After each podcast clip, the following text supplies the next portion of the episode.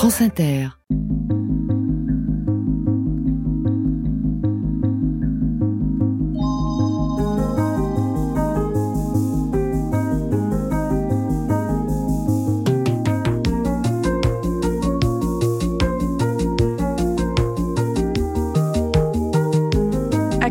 Metteur en scène de théâtre et d'opéra, directeur artistique des cérémonies d'ouverture et de clôture des futurs Jeux olympiques et paralympiques de Paris, Thomas Joly est également l'ancien directeur du Centre dramatique national Le Quai à Angers. Depuis le 10 février, sa mise en scène de Starmania, le culte opéra rock créé par Michel Berger et Luc Plamondon en 79 au Palais des Congrès, est en tournée en France, en Suisse, en Belgique et au Canada. La chorégraphie est signée Sidi Larbi Cherkaoui et l'accueil en tout lieu est triomphal. Connu pour être un virtuose de la scène contemporaine, Thomas Joly a notamment mis en scène Marivaux, Sénèque, Sacha Guitry ou Shakespeare, grâce auquel il remporte d'ailleurs un Molière pour la trilogie consacrée à Henri VI. Pour l'opéra, il a donné à voir Cavalli, Offenbach ou Gounod et son célèbre Roméo et Juliette, dont il a d'ailleurs joué une scène sur son balcon en plein confinement. Je parle de Thomas Joly, évidemment. Comme William Shakespeare, qu'il a tellement étudié qu'il ressent avec lui presque la même complicité qu'avec sa mère ou sa sœur, je le cite, il est le noble partisan d'un théâtre populaire, intelligent, exigeant et total. Bonsoir et bienvenue dans Grand Canal. France Inter, Grand Canal. Eva Bester. Bonsoir Thomas Joly. Bonsoir Eva Bester. À quoi avez-vous le plus pensé aujourd'hui? Euh, euh, que j'avais de la chance. Aujourd'hui, j'ai passé une très bonne journée. On a bien travaillé sur les cérémonies olympiques et paralympiques. Et je me disais, vraiment, quelle joie euh, d'avoir euh, cette euh, possibilité créative. Je me suis dit ça aujourd'hui. Je me le dis pas tous les jours, pour être honnête, mais aujourd'hui, je me le suis dit. Vous avez commencé euh, le théâtre à 11 ans à Rouen, votre ville natale. Vous n'avez cessé d'étudier la discipline. Est-ce que tout n'est pas pâle, austère et décevant lors d'une scène de théâtre? Je pense que c'est pour ça que peut-être j'y suis venu. Ouais, euh, je crois que j'avais découvert rapidement que ben l'univers du théâtre, cette cage de scène noire, vide, silencieuse, était l'endroit de tous les possibles et donc de toutes les mesures et même des mesures, de couleurs différentes, euh, d'énergie différentes, d'intensité différentes que je retrouvais pas dans la vie, ou peut-être pour être honnête, peut-être que avec lesquels j'avais du mal dans la vie. Peut-être c'est ça. Le réel, c'est quelque chose que vous aimez bien ou vous le fuyez? Euh, je, je crois que je l'aime parce que je le compense avec euh, mes univers au théâtre et puis mes les mondes, les mondes du plateau. Euh, mais je l'ai, non, je l'ai pas fui. Je ne l'ai pas fui. Au contraire, j'ai cherché à le comprendre. Je, je crois que le théâtre me sert à ça. Il me sert à décortiquer des natures humaines, à décortiquer des mécanismes sociétaux. Euh, politique, euh, amoureux. Vous comprenez mieux le réel grâce à la fiction? En tout cas, il m'aide vraiment. Euh, la fiction, de toute façon, moi, c'est mon, c'est mon carburant. Et, euh, et travailler le théâtre m'a aussi permis d'être euh, mieux au monde. Voilà, d'être un meilleur humain je crois. Enfin, oui? j'essaie de, j'essaie d'être le meilleur humain possible. Je pense qu'on est, je sais pas si on est tous, on a tous envie de ça, mais en tout cas, j'ai envie de ça, euh, d'être le meilleur humain, et, et, et, que le théâtre m'a permis ça parce que, ouais, euh, parce que le réel, euh, par exemple, la tragédie, c'est très important. La tragédie de comprendre que, par, comment le dit Hegel, par exemple, la tragédie, c'est pas juste un drame, c'est quand l'un et l'autre partie qui sont opposés ont chacun la justice pour eux. Et, pris en eux-mêmes, ont la justice pour eux. Alors là, ça, ça pose une question merveilleuse et c'est bien sûr des, des grandes tragédies qui sont de l'ordre international politique, mais euh, ou aussi des tragédies euh, intimes euh, dans la vie. Donc tout ça, m'aide, ouais. Thomas Joly, euh, à Rennes, lorsque vous étiez étudiant au sein de la prestigieuse école du TNB, dirigée à l'époque par Stanislas Nordet, mmh. ce dernier euh, vous a dit cela fait trois ans que tu es là, je ne sais toujours pas qui tu es. Alors, deux questions. A-t-il fini par le savoir et le savez-vous vous-même? Vous savez tout. Euh, ça, ça a été le, le déclencheur. J'ai été très, très en colère. Quand, euh, quand le dernier jour, vraiment, ça date du dernier jour, de la dernière heure, de la dernière année, où il me dit Thomas, je sais, je sais, ça fait trois ans que tu es là, je sais toujours pas qui tu es. Alors que l'idée de son, de sa pédagogie, c'est justement de travailler sur sa propre singularité et que moi je crois très fort à cette pédagogie-là de l'acteur. En tout cas, de moi, je, ce que je cherche à, à être en, en tant qu'acteur, c'est mettre ma singularité au service d'un texte, d'un personnage. Et là, ça m'a, ça m'a vraiment énormément blessé, ça m'a mis très en colère, mais ça m'a donné du coup l'énergie derrière de partir dans mon aventure à moi et, euh, et, et de créer ma compagnie, mes spectacles. Et c'était pas prévu. Moi, je voulais être un acteur, c'est tout. Et puis, bah, mine de rien, j'ai dit non, ok, moi, je vais mettre aussi en scène des choses. Et c'est commencé avec Marivaux, vous l'avez rappelé. Et donc, ça m'a vraiment, ça a vraiment été un déclencheur. Alors, est-ce que je sais qui je suis aujourd'hui? Toujours pas complètement. Et, euh, et c'est pour ça que le théâtre, euh, le spectacle vivant, dans toute sa globalité, m'aide à ça. Et quand Stanislas Nordet dit dans un portrait pour Libé en 2014 que vous êtes un petit renard, ça vous met dans quel état? Et puis qu'est-ce que ça veut dire un petit renard? Bah, Alors qu'est-ce que ça signifie? Que je serais rusé, fourbe et que je je sais pas. Non, les renards ont des qualités qu'on ignore, il faut les réhabiliter. déjà ils sont très beaux déjà. Oui, ils sont très très beaux, ils ont un pelage soyeux. Ah, exactement, très très beau pelage. Euh, je ne sais pas si c'est le cas, si c'est mon cas. Euh, un petit renard, ouais, je, je pense qu'il y a quelque chose chez moi de d'une euh, je sais pas ça va être difficile de répondre mais peut-être d'une forme de petite insolence une chose un peu euh, oui de, malice. Je pense qu'il y a quelque chose chez moi de la malice. Je m'amuse avec le réel et j'essaie d'être malin avec lui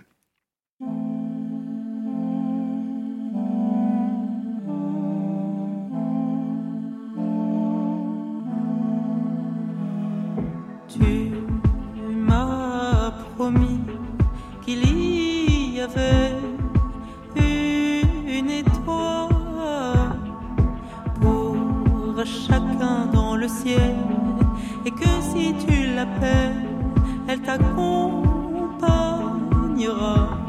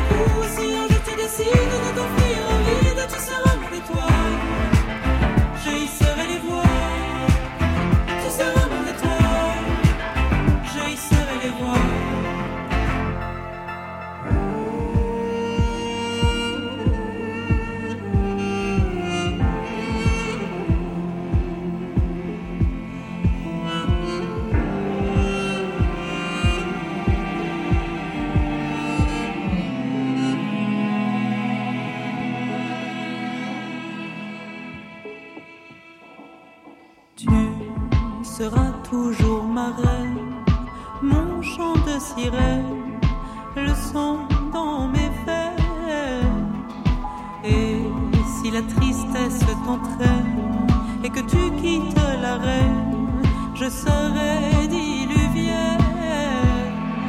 Toi qui encaisses les coups, si un jour tu décides de t'offrir vide, tu seras mon étoile.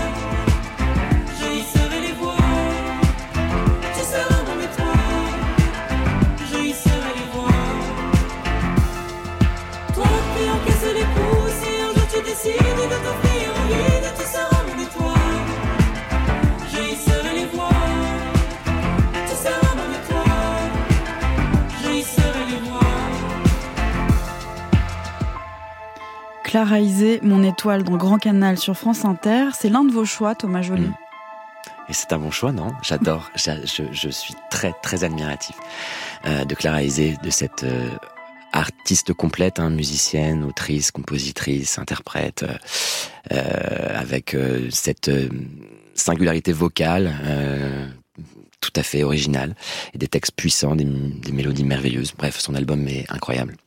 On va parler de Starmania évidemment, mais pour vous connaître un peu mieux, j'aimerais bien parler de votre parcours plus généralement. Une de vos premières mises en scène, c'était euh, pendant une période de confusion. C'était une carte blanche pendant vos études, la photographie de Jean-Luc Lagarce. Vous êtes félicité par Stanislas Nordet. Enfin, décidément, il est très présent dans cette émission. Il dit que c'est fait pour vous. Et il y a déjà de la danse et du spectacle euh, dans la pièce puisque ça a été écrit pour une chorégraphie. Ouais, c'est une pièce tout à fait euh, un peu niche du répertoire de Jean-Luc Lagarce qui que moi moi me fascinait. Effectivement, elle a été écrite euh, pour Thierry Yang, je crois, le chorégraphe. Et Hideyuki Yano. Pardon? Hideyuki Yano. Ok.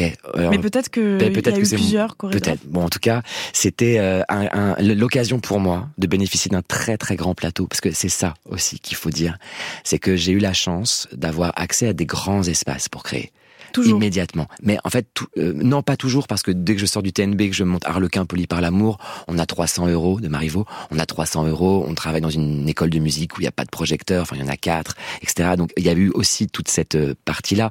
Mais j'ai eu accès à des grands plateaux, et quand je décide par exemple de monter Henri VI de William Shakespeare, je n'ai pas d'autre choix que d'avoir de l'espace, parce que le, la pièce elle est épique, etc.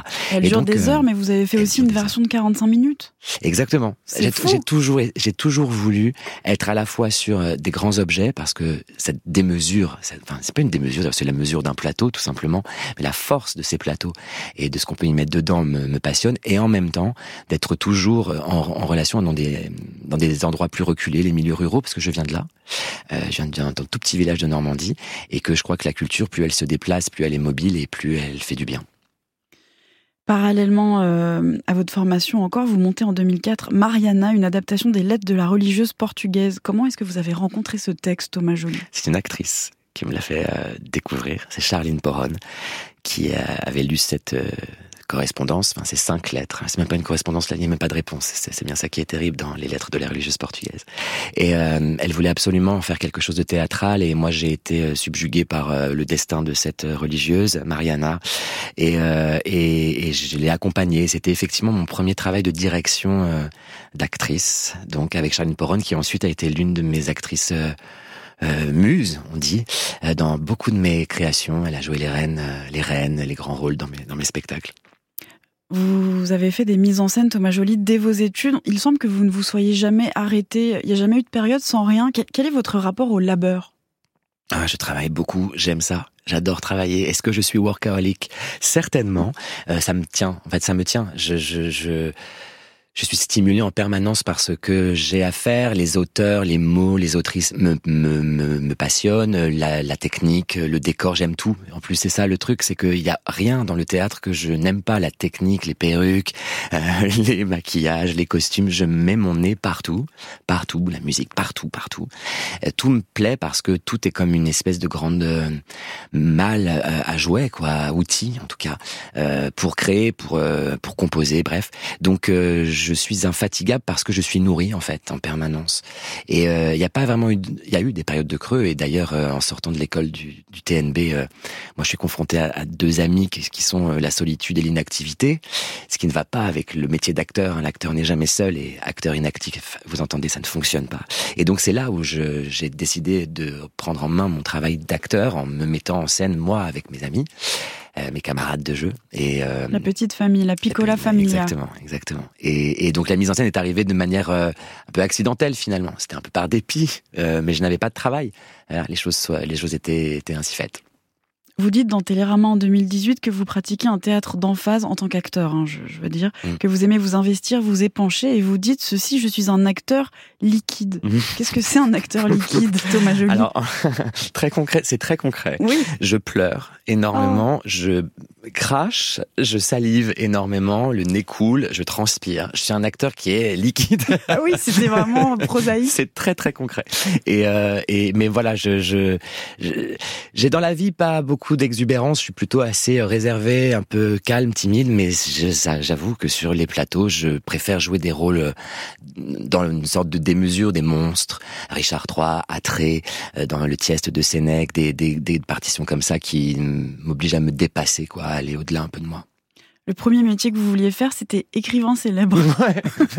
Pourquoi bah Déjà, pour raconter des histoires. Mais ça, c'est assez rigolo parce que, prenons juste le mot écrivain, je pense d'abord, je, je, voulais euh, raconter des histoires, la fiction, encore une fois, je, je crois fort à ça. Et, et je crois que c'est un outil d'ailleurs premier hein, pour euh, euh, être ensemble, pour se réunir. Je crois que ça nous fonde, hein, je crois, tout simplement. Et puis célèbre, euh, le goût de s'adresser à un grand nombre, un, un, grand, un large public, tout de suite. Parce que vous avez aussi envisagé d'être prof de français. Mais en Angleterre. Ah, je voulais faire apprendre prof de français la langue célèbre française. en Angleterre. je voulais apprendre, faire apprendre le français à des élèves anglais. Ce qui est pas facile, je crois d'ailleurs, d'apprendre le français quand on ne le parle pas au départ. Au départ mais non, non, ouais, euh, ça c'est après un voyage en Angleterre où j'ai, j'ai, je me suis dit que j'avais très envie de faire ça, mais je n'ai pas fait ça.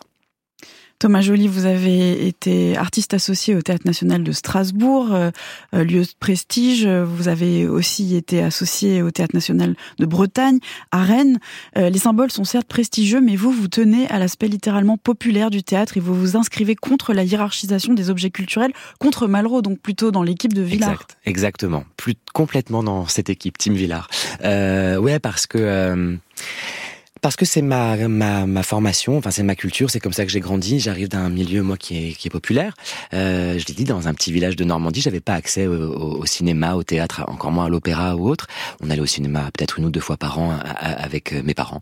Et, euh, et, et, je me suis construit comme ça et je n'ai jamais eu honte de ça. Au contraire, euh, moi je crois qu'il y a à puiser dans n'importe quel objet culturel. Et puis en plus de ça, euh, je suis d'une génération qui a vu euh, Internet fleurir et voir qu'il était possible d'aller dans des choses qui sont très très pointues comme des choses qui sont très accessibles et de les cumuler, de faire de voir aussi des rencontres les rencontres que ça peut créer. Moi ça m'a toujours euh, intéressé et le la forme de snobisme un peu euh, du théâtre euh, du théâtre me m'a m'a beaucoup déplu, me déplaît toujours d'ailleurs.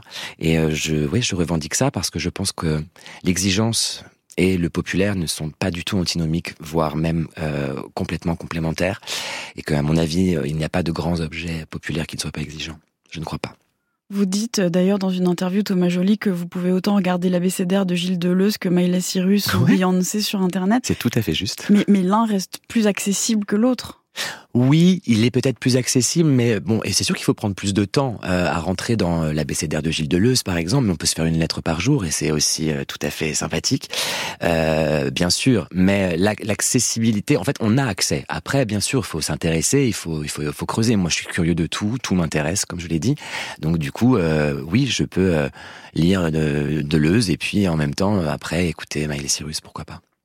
Vous dites, Thomas Joly, que les metteurs en scène sont des imposteurs Mhm. qui ne font que sucer le sang des acteurs, qui, qui, eux sont tout à fait capables de se mettre en scène seuls. Bien sûr, Bah, bien quand sûr. même, non. Bah écoutez, le théâtre a plus de 2000 ans. Le metteur en scène est arrivé il y a un peu plus de 100 ans. Donc a priori, pendant 1900 et quelques années, pas besoin de metteur en scène. Ça ferait pas le même spectacle, là. Vous êtes, vous êtes anarchiste, Thomas Joly. Ouais, peut-être, peut-être, mais je crois que la, le potentiel créatif des acteurs et des actrices, euh, dès qu'on leur donne, on leur met un texte dans les mains, euh, moi j'ai confiance en ça. Et d'ailleurs, je fais ce jeu de mots que je trouve pas forcément très heureux, mais il dit bien ce qu'il veut dire. Moi, je dis que je suis un entremetteur en scène, c'est-à-dire je fais l'entremise entre cette matière vivante qui est l'acteur, l'actrice et, et, et le texte. Et, euh, et je crois d'ailleurs qu'il y a euh, moi, je suis fasciné par exemple par Sarah Bernard. Sarah Bernard, grande actrice, besoin de personne, joue des rôles d'hommes ou de femmes, peu importe. Elle a fait Hamlet, elle a fait Lorenzaccio. Et je me dis, waouh, quelle carrière, quelle, euh, quel impact aussi, quelle, euh, comment dire, euh, implication d'elle, d'elle, de, de ce qu'elle est en tant qu'actrice dans, dans les personnages, dans son, dans son parcours. Moi, je trouve ça fascinant. Ouais, Sacha Guitry aussi. Sacha Guitry, acteur lui-même, oui, tout à fait. Vous dites fonctionner à l'instinct, à l'impulsion, sans démarche stratégique. Est-ce que vous pensez avoir déjà fait des erreurs? Selon vous, hein, de façon très subjective. Euh... C'est une grosse question, ça. Euh, une grosse, grosse question. Est-ce que j'ai fait des erreurs? J'en ai forcément fait. Je pense que j'ai pas été. euh, Il y a peut-être des erreurs avec des, des personnes, de maladresse ou choses comme ça, mais honnêtement, dans les choix qui ont été les miens, euh, je les ai toujours. euh, J'ai j'ai toujours été très en paix avec moi et sur les choix. Est-ce que vous pouvez rappeler aux auditeurs l'étymologie du monstre? Monstraré, euh, celui qui est montré ou qui se montre. Euh, et c'est ça qui me plaît chez les. Vous savez qu'il y a, un, groupe de mèmes sur Instagram qui se fiche de moi à cause de monstraré. Ah bon ouais, Je pensais leur faire du petit lait ce soir. Et euh, non, non, oui, euh, les monstres, bah, les monstres m'intéressent parce que moi je crois que ce qui nous, ça nous permet de rester humains, de voir les monstres, de les repérer. Et d'ailleurs, c'est plus difficile de les repérer dans le monde réel je trouve ça plus difficile. Donc c'est pour ça que le théâtre est là. Euh, c'est-à-dire que quand vous prenez Richard III de Shakespeare, par exemple, euh, Richard III de Shakespeare n'est rien d'autre que la démonstration d'un mécanisme politique euh, qui fait arriver au pouvoir quelqu'un qui n'a absolument aucune idée politique. Euh, mais il y arrive. Donc euh, voilà, on nous montre comment c'est possible. Mais au début, il a une blessure. Richard III, il, a une blessure. Alors, c'est là où ça devient passionnant, c'est mm. que le monstre est aussi un humain euh, et que euh, quand on joue d'ailleurs un monstre, c'est ça qu'on vient interroger, euh, la part de monstruosité qu'on a en nous, euh, mais qu'on ne laisse pas davantage sortir, ce qui nous permet de rester humain. Parce que le monstre, le monstre, c'est aussi celui qui sort de bah, de cette espèce de convention humaine entre nous de respect, euh, de, de non-violence, euh, voilà. Et, et, quand on sort de cette règle-là, eh bien, on devient un monstre. Enfin, en tout cas, c'est comme ça que je celui qui sort de l'humanité. Et euh, donc, quand on en interprète, on en interprète un, pardon, et on est bien obligé d'aller interroger euh, cette limite-là. Un royaume dont le prince n'a pas d'autre choix que le bien et l'honneur change souvent de maître. Un royaume où il n'y a ni morale, ni justice, ni respect des hommes et des dieux, ni religion, ni confiance mutuelle. Ce royaume s'effondrera bientôt. La religion, le respect des hommes et des dieux, la confiance mutuelle sont des vertus bonnes pour ceux qui n'ont pas le pouvoir. Un roi ne doit être conduit que par son plaisir. Mets-toi bien dans l'esprit que faire du mal à son frère, même si c'est un mauvais frère, c'est attenter à l'humanité. Charline Boron dans le rôle du courtisan et vous, Thomas Joly, dans celui d'Atré, dans une captation de votre mise en scène de Thiès de Sénèque, dans la cour d'honneur du Palais des Papes à Avignon en 2018. Je crois que c'est une réplique clé pour vous, celle qu'on vient d'entendre, celle qui finit l'extrait qu'on vient de diffuser. Euh, Rappelle-toi que faire du mal à son frère, même si c'est un mauvais frère, c'est attenter à l'humanité. Ça m'émeut beaucoup. Excusez-moi de réentendre ce, cet extrait. Merci d'ailleurs. Euh, oui, c'est une phrase importante parce que ça dit bien, ça dit bien tout ce qu'on vient de se raconter, c'est-à-dire que euh, nous restons, nous sommes tous frères et sœurs. Enfin, nous sommes du genre humain. Euh, nous sommes humains, humaines, ensemble, sur la même planète, au même endroit, au même moment. Nous sommes tous vivants au même moment, au même endroit. Et euh, on ne va pas pouvoir aller contre cette euh, réalité toute bête que je viens d'énoncer. Et je trouve étonnant euh, que des efforts ne soient pas suffisamment faits pour en fait, c'est comme si, moi, ce qui et c'est pour ça certainement aussi que j'ai fait du théâtre. Je, ne comprends pas pourquoi on essaie d'aller contre cette euh, évidence. euh, donc plutôt, moi, j'essaie plutôt de travailler à ça. Même si c'est compliqué, bien sûr, c'est compliqué, mais il faut y travailler toujours. On peut tirer des leçons des fictions. Ah, mais ah, de toute façon, euh, il me semble que les fictions nous ont fait. Je crois que c'est euh, Noah Harari qui dit dans le livre Sapiens que euh, euh nous, la, le genre Homo espèce sapiens, nous avons terrasser les autres euh, espèces du genre Homo par la force de la fiction, parce que nous avons la capacité de nous réunir avec lui ce qu'il appelle, je crois, la colle mythique. Euh, ça donne des religions, hein, ça donne des mythes d'entreprise, ça donne euh, euh, des campagnes électorales, euh, c'est des promesses de la fiction, et puis on se, on se colle ensemble, on se fédère grâce à finalement du croire. Et peut-être que dans nos sociétés, la force du croire va peut-être plus loin que la force du savoir, ce qui a des vertus, mais aussi des vices. Je pense que c'est une transition absolument parfaite pour la suite. Quand tout le monde dort tranquille, dans les banlieues dortoirs, c'est l'heure où les honneurs descendent sur la ville. Qui est-ce qui viole les filles le soir dans les parkings? Qui met le feu au building, c'est toujours les honneurs. Alors c'est la panique sur les boulevards quand on arrive en ville.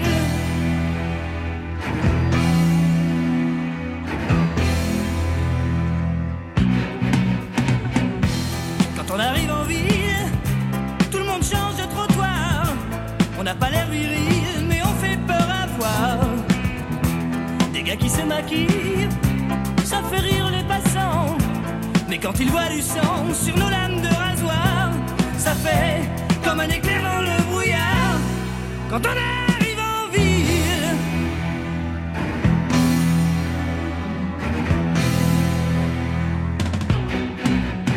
nous, tout ce qu'on veut, c'est être heureux, être heureux avant d'être vieux.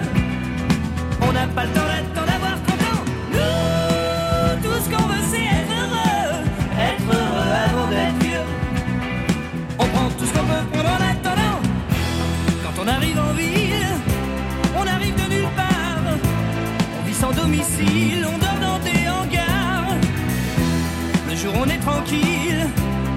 incognito.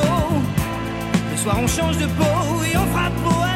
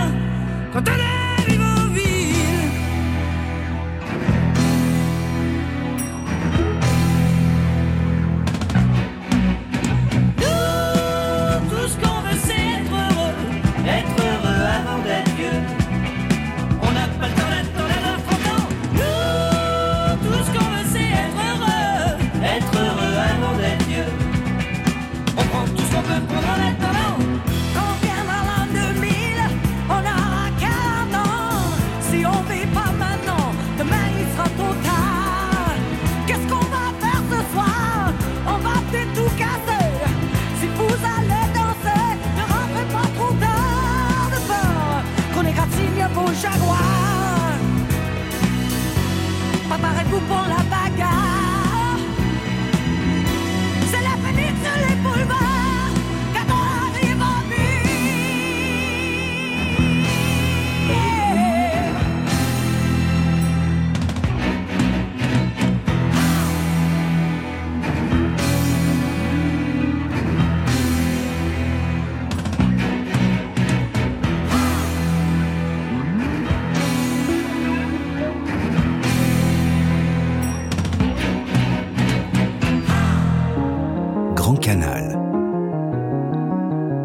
Bester sur France Inter. Quand on arrive en ville, chanté par Daniel Balavoine dans la version originale de Starmania. Je le rappelle, Starmania, c'est l'opéra rock créé par Michel Berger et le Canadien Luc Plamondon, qui a donné plusieurs tubes encore chantés depuis 40 ans sous les douches ou dans les karaokés. Thomas Joly, euh, s'emparer d'une telle légende, c'est grisant, j'imagine, et terrifiant.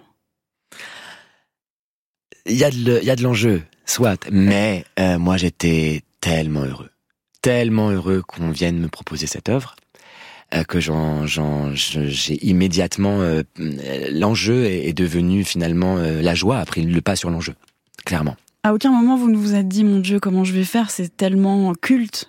Oui, c'est culte. Comment Et- vous avez même fait pour vous détacher vous-même des interprétations euh, Alors, originales bah, en fait, ce qui s'est passé assez rapidement, c'est que je me suis dit bon, si on remonte Starmania, c'est pas pour refaire un tour de, euh, de réchauffer quoi. Euh, il faut retourner à ce que c'était.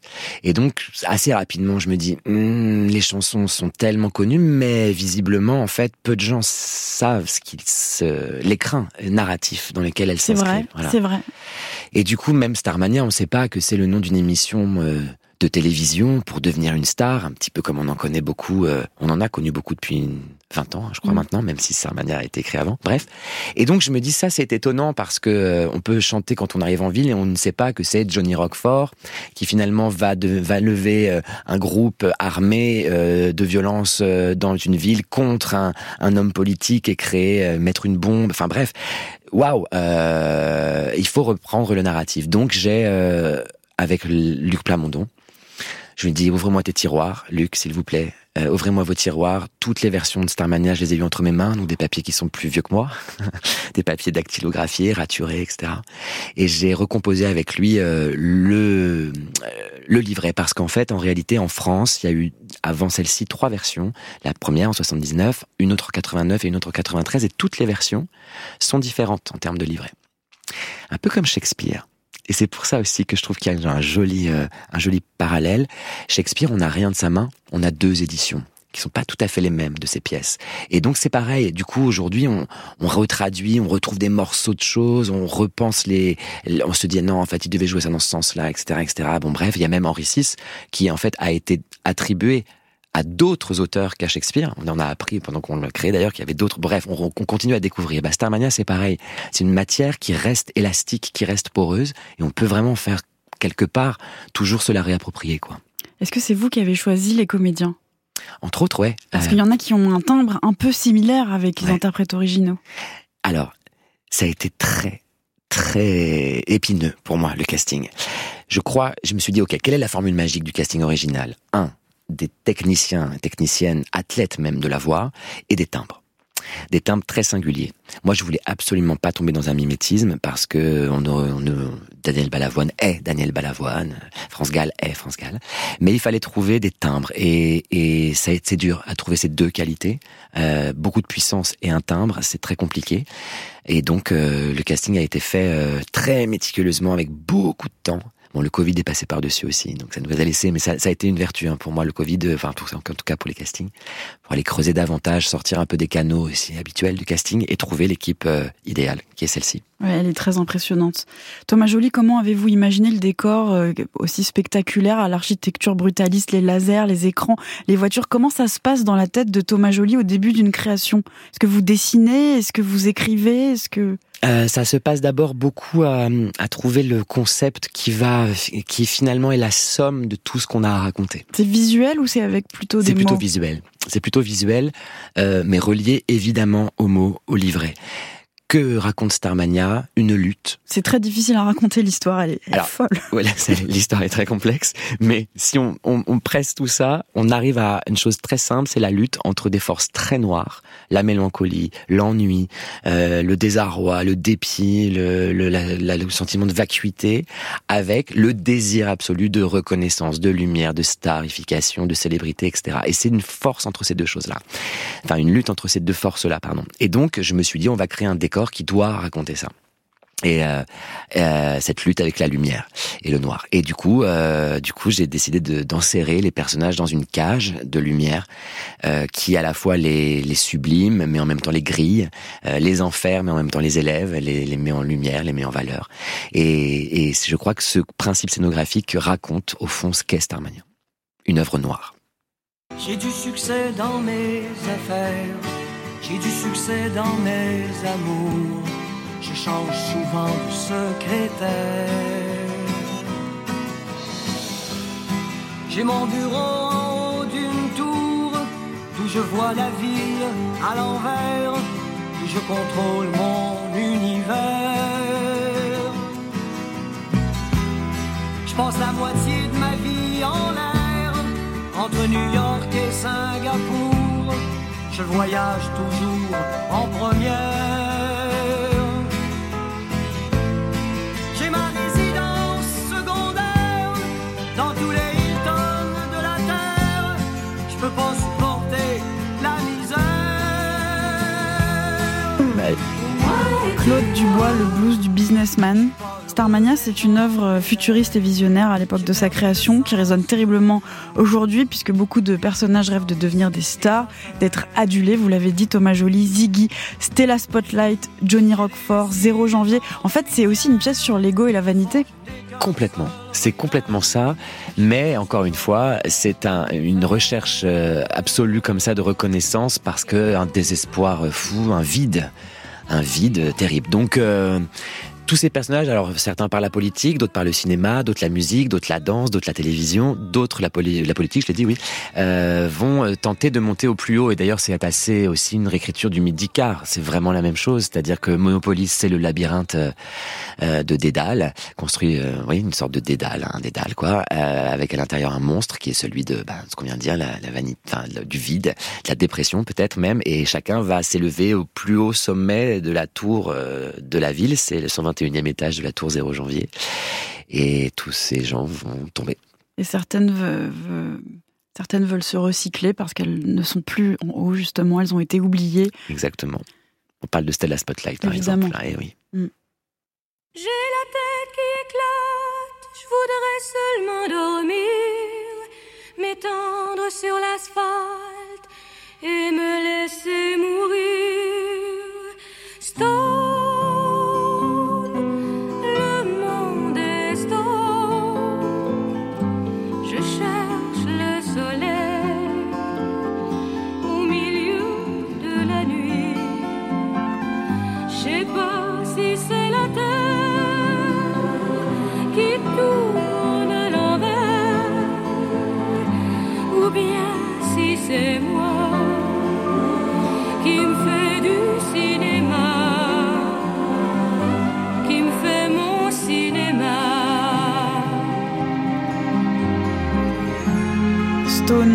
Stone par Fabienne Thibault qui faisait Marie-Jeanne dans Starmania, la serveuse automate, un personnage à part mm. qui n'a pas d'autre ambition qu'amoureuse et qui assiste impuissante à la débâcle générale. Exactement, et qui est la seule survivante de toute cette débâcle. Et elle chante le Stone, le Monde est Stone. Alors est-ce que c'est pire? Certainement. Mais ce qui est très très beau en réalité, c'est que par exemple ça, Stone, le monde est Stone, c'est une invention de Luc Plamondon et ça parle. Moi je trouve que c'est poétiquement euh, idéal. Je sais pas, quelque chose est très clair pour moi sur euh, être stone. Alors on peut rigoler sur euh, l'idée d'être un peu euh, avoir fumé trop de trop de drogue ou autre, mais c'est aussi la question de la du côté tellurique, quoi, le côté dur, stone, de la pierre, quoi. et, et je sais pas, cette formulation pour moi est, est presque de l'ordre de racine. oui, et puis ravagé, abîmé par le réel. Vous dites Thomas Joly que Starmania, c'est surtout une pièce sur la dépression. Complètement une pièce euh, sur le ouais la dépression mais et, c'est peut-être c'est terrible ce que je vais dire mais c'est pas que je dis pas que tout le monde est en dépression mais je pense que c'est parce que c'est vraiment Luc Plamondon qui pose des mots sur des sentiments intérieurs qu'on a plus ou moins tous et toutes et qui sont très complexes. Marie-Jeanne par exemple, elle dit qu'elle n'aime pas son travail c'est pas un sujet très récurrent euh, dans les pièces de théâtre ou les comédies musicales de voir quelqu'un qui euh, euh, qu'est-ce qu'elle dit? Il faut bien que je paye mon loyer euh, euh, bref elle est dans est serveuse à l'underground café et, et elle n'est pas heureuse. Euh, combien de gens partent le matin au travail et ne sont pas heureux, mais on en parle peu. Et ça, finalement, cette espèce de proximité euh, et de formulation, encore une fois, mettre des mots, c'est-à-dire mettre une forme sur une émotion, euh, par Luc Plamondon, ce poète, donc, euh, fait peut-être aussi la grande popularité de l'œuvre.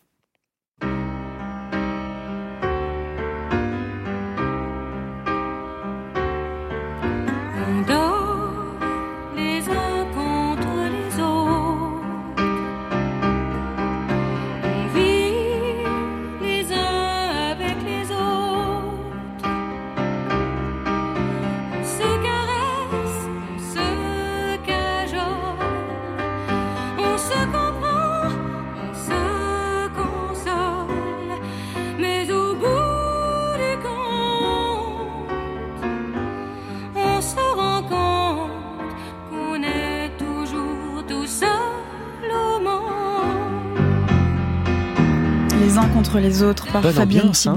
bah oui. Mais Thomas Joly, on parle de dépression en musique. en fait, j'ai voulu passer ce titre parce que justement les uns contre les autres, il y a une idée qui est très importante pour vous, c'est de faire société. Mhm.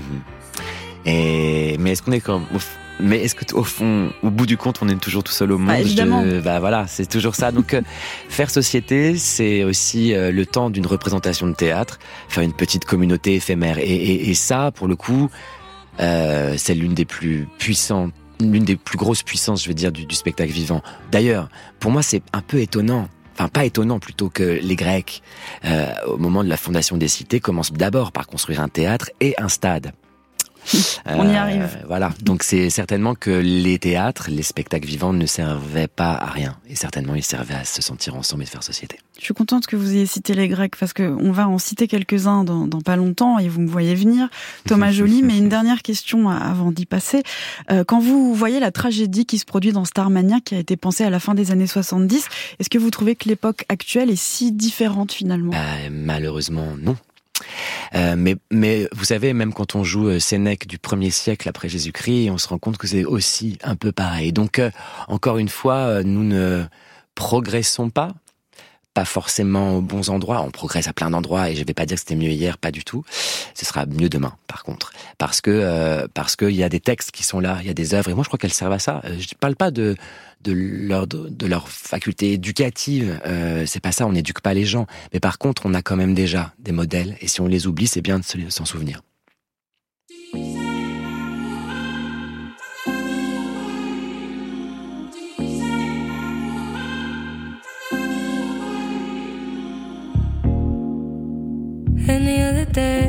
Other time, I'll be on my way. There was a time where you tried and you said, Why would you fight what was inside? That wasn't part of the plan. Now I know I should go. Looking for some reasons. Tell me there's something wrong with it. Tell me there's something inside that I need. You know I'm not gonna stay the night.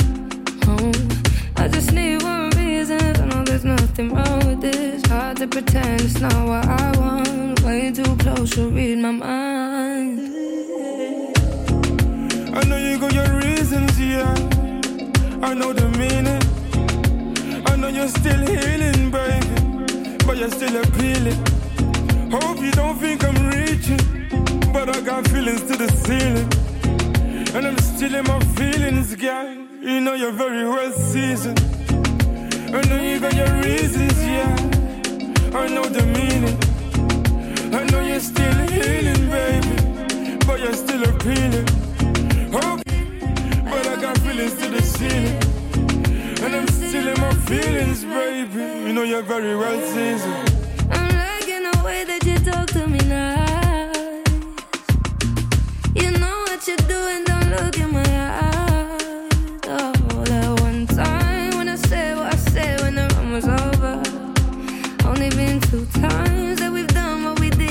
put it on you, when I put it on you. Looking for some reasons, tell me there's something wrong with it. Tell me there's something inside that I need. You know I'm not gonna stay the night. I just need one reason. I know there's nothing wrong with this. Hard to pretend it's not what I want. I want you to read my mind. I know you got your reasons, yeah. I know the meaning. You're still healing, baby. But you're still appealing. Hope you don't think I'm reaching. But I got feelings to the ceiling. And I'm still in my feelings, baby. You know you're very well seasoned. In my feelings, I'm feeling my sorrow. I want you today, I want you tomorrow. I want you to stay, I'm not gonna borrow. I steal you forever, I take you Morocco. Me and you together, you're driving me loco. I wanna be with you, I don't wanna be solo. J House, aka Ellie Solo. When you call me, I'll be there coming pronto. But I've kept it G, I never spent a kobo. Make a splash and a dash, you know that's the motto. She's driving me, I'm inside a motor. Your Usna feels like I just won the lotto. Touching me, she feeling my muscle. I spend time with you, I'm pausing my hustle. Pour something in my cup, me and you are a couple. Bad man, but sometimes I wanna cuddle. Georgia Smith et J. Us Feelings. Grand Canal. Eva Bester sur France Inter.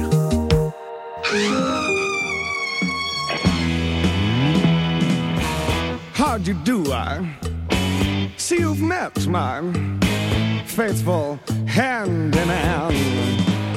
Just a little brought down because when you knocked, he thought you were the candy man. Don't get strung up by the way I look. Don't judge a book by its cover.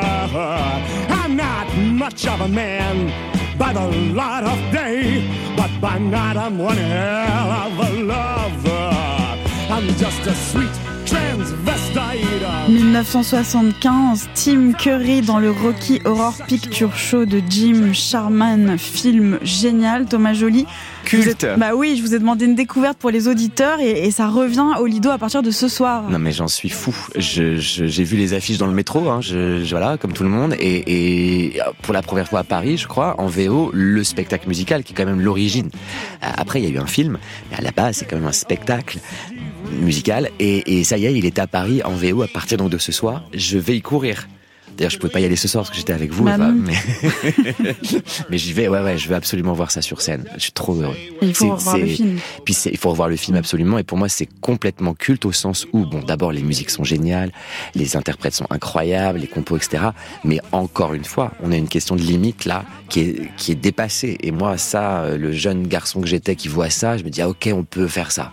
Et c'est juste la possibilité d'un, oui, d'impossible, quoi.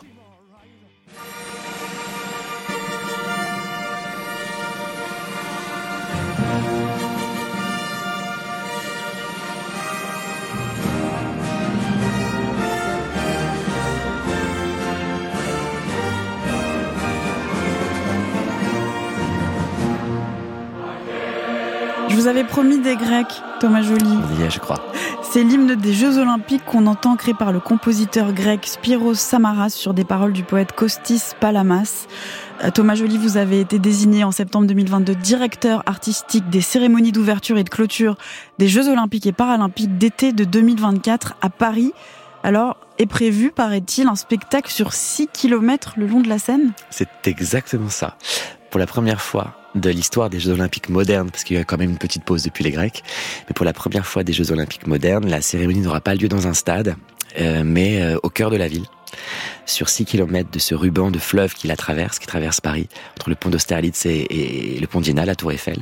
Et j'ai la grande joie euh, d'en être le directeur artistique. Et vous devez faire face à plein de, de contraintes, la hauteur Plein. des ponts, la vie Plein. fluviale, le courant, les intempéries, Les poissons, les poissons? là où les poissons frayent aussi, Ah oui? Parce qu'on ne va pas déranger les habitats naturels des poissons. Ah, c'est sympa de votre part. Ouais, c'est sympa. hein. et, euh, et tout un tas de contraintes, mais en fait, en réalité, euh, je sais pas si les gens sont bien conscients de ça, mais moi, j'ai jamais créé un spectacle sans contraintes et j'ai jamais eu euh, tout. J'ai jamais créé un spectacle où je me suis dit tiens, j'ai envie de faire ça et tout a été possible tout de suite pour des questions euh, logistiques, techniques, budgétaires, euh, de sécurité ou autres. Euh, donc la contrainte, ça fait partie du jeu. Et c'est dans la contrainte qu'on trouve sa liberté.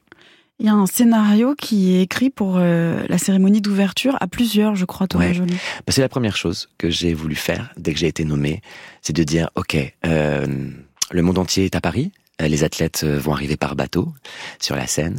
Le monde entier va regarder Paris puisque c'est ça reste l'un des spectacles les plus regardés. euh, alors d'abord sur les quais de Seine, on compte plusieurs centaines de milliers de spectateurs, mais derrière leurs écrans, on compte plusieurs milliards de spectateurs qui regardent la même chose au même moment. Donc c'est deux mises en scène différentes. Il y a celle qu'on voit tout de suite et puis il y a celle qu'on voit derrière un écran. Deux expériences complètement différentes quand on vit quelque chose en live ou quand on la vit euh, en Mais captation. Et vous les pensez, vous, Je, visuellement je pense évidemment les deux choses différemment, bien sûr. Et, euh, et donc, bah, très bien, tout ce monde est rassemblé. Qu'est-ce qu'on se raconte? Qu'est-ce qu'on se raconte Donc, la première chose que j'ai voulu faire, c'est de, de réunir autour de moi des auteurs, des autrices venus d'univers très différents. Euh, et, euh, et ensemble, on a arpenté beaucoup les quais de Seine, on a beaucoup pris le bateau pendant l'hiver, euh, l'hiver dernier, hein, donc, et, euh, et on s'est beaucoup enfermé dans une script room pour écrire le récit de ces cérémonies. Une script room, ça peut être n'importe quelle pièce ou il y a des pièces qui s'appellent comme ça? Euh, nous, on l'a, on a- on l'a nommé comme ça, mais c'est un bureau finalement assez, assez classique. Oui, mais script room, ça donne tout de suite un truc Ouais, plus c'est classe, euh, hein, un peu. ouais, Non, mais parce que- James Bond. D'un coup, bah oui, parce que sur les murs, il commence à y avoir des post-it partout, des plans, des flèches, des images, etc. Et ça devient une espèce, oui, de, d'incubateur. Alors en parlant de James Bond, Thomas Joly, avez-vous vu la cérémonie de Londres qui a Mhm. marqué les esprits avec Évidemment. James Bond, la reine d'Angleterre, les Parfait. Spice Girls reformées pour l'occasion? Iconique. Vous avez des modèles? Alors, malheureusement, alors, j'ai beaucoup de choses que je trouve magnifiques. Je les ai toutes regardées, hein. Toutes. Et même celle de Découfflé en 92, Albertville, incroyable geste artistique de Philippe Découfflé, incroyable. Londres, plein de moments super. Euh, Athènes aussi, bref. Dans chaque cérémonie, il y a vraiment des moments qui sont euh, iconiques, encore une fois, mais Euh, là, le modèle est tellement différent. Euh, ça ne s'est encore une fois jamais fait qu'il y a quelque chose qui est assez pionnier. Alors, on pourrait penser au défilé de Jean-Paul Goud en 89 pour le bicentenaire de la Révolution. Mais j'y pense évidemment. Sur les Champs-Élysées. Évidemment. C'est l'autre grand événement qui a eu lieu dans Paris. Et, et mais en fait, ça ne marche pas non plus parce que bah les Champs-Élysées, c'est solide, euh, c'est du pavé. Et là, c'est Euh, liquide comme et- vous, acteur, voilà. Exactement, c'est exactement ça. Et là, c'est un bras de fleuve, ce sont des ponts, c'est voilà, c'est encore autre chose. Donc il n'y a pas de modèle et honnêtement, c'est un peu vertigineux, mais c'est tellement stimulant. Il y aura 12 tableaux, je crois, Une douzaine, ouais, une sur la, grande et la petite histoire et tous les emblèmes qui font la France dans l'imaginaire mondial. Le café, la guillotine, Victor Hugo, Edith Piaf, le camembert, la montgolfière. C'est quoi pour vous la France? Eh ben justement, ça n'est ni ceci ou ni cela, et c'est ça qui me passionne. Je crois que c'est ça qu'il faut dire. Vous m'avez percé à jour. non, mais parce que Car je suis Sherlock Holmes et James Bond en même temps. vous êtes James Bond peut-être. Oui, Euh, en fait, l'idée quand même d'une cérémonie olympique, c'est que c'est quand même une photographie à un temps T d'un pays. Et donc, qu'est-ce que la France Eh bien, c'est cette multiplicité, cette richesse, cette diversité qui n'est pas seulement actuelle, qui est celle de son histoire. Que d'ailleurs, cette histoire qu'on voit le long de la Seine, euh, dans ces monuments qui la jalonnent. Donc, du coup, euh, euh, c'est rappeler ça, rappeler que c'est un pays qui n'a de cesse de se d'être influent envers, le monde et d'être influencé par le monde qu'il traverse. Et moi, ça, je trouve que c'est plutôt très très beau à dire. Alors, il était une fois un monsieur qui s'appelait Monsieur Pierre. Drôle d'idée de s'appeler Monsieur Pierre, vous me direz, je sais pas, moi à sa place j'aurais choisi un autre nom, mais enfin, il s'appelait Monsieur Pierre. Bon, il dormait dans son lit, dans sa chambre d'hôtel, et puis la fenêtre était entr'ouverte parce qu'il faisait chaud, et pourtant Monsieur Pierre il est frileux, vous savez. Et alors, par la fenêtre entr'ouverte, s'est glissée en volant une petite chose qui avait des ailes transparentes et qui ressemblait à une jeune fille. Et cette petite chose, c'était le germe d'une histoire. Et alors cette histoire, elle est entrée dans le rêve de Monsieur Pierre et elle s'est mise à se raconter elle-même dans son rêve. Et Monsieur Pierre, il s'est dit, oh, quelle jolie histoire. Oh, je me la repasse encore un petit coup euh, comme au cinéma. Et puis après ça, je vais me réveiller et puis la noter pour ne pas l'oublier. je crois que ça vous émeut euh, ce qu'on entend Thomas Joly, 79, Pierre Gripari, qui lit une de ses sept farces pour écoliers sur France Inter, des textes qui ont été très importants pour vous, enfant. Eh ben oui, c'est mon premier livre de théâtre et j'ai monté tout son livre. Et j'avais jamais entendu sa voix. Merci infiniment pour ce cadeau. Merci Bah, beaucoup. Eh ben, merci à vous d'être venu ce soir, Thomas Joly. Merci à vous. Le spectacle Starmania est actuellement en tournée et sera du 14 au 19 mai au Zénith de Toulouse, du 22 au 26 mai à l'Arkea Arena de Bordeaux, du 5 au 9 juin au Zénith d'Auvergne à Clermont-Ferrand, du 12 au 16 juin au Zénith de Rouen et du 19 au 23 juin à Douai. Et on vous retrouve le 28 juillet et euh, le 9 septembre pour les cérémonies d'ouverture et de clôture des Jeux Olympiques et Paralympiques de Paris. Cette émission a été réalisée par Lola Costantini, préparée par Céline Villegas et Estelle Gap. Programmation musicale Juliette L'Orphelin, technique Clément Vuillet. Et bientôt, c'est Very Good Trip par Mishka Assayas. Bonsoir Mishka. Bonsoir, Eva, à bientôt, c'est très très vite. Bah oui, Très, mais j'aime créer du suspense. Quel est le programme? Alors le ben, on va continuer à explorer l'hérita- l'héritage oui, du groupe allemand Cannes et son influence sur la musique euh, de l'immédiate après-punk avec des ambiances euh, de trance souvent, souvent oui parfois inquiétantes. Je vous écoute, Merci. sans inquiétude. non, À tout soyez rassurés. Oui.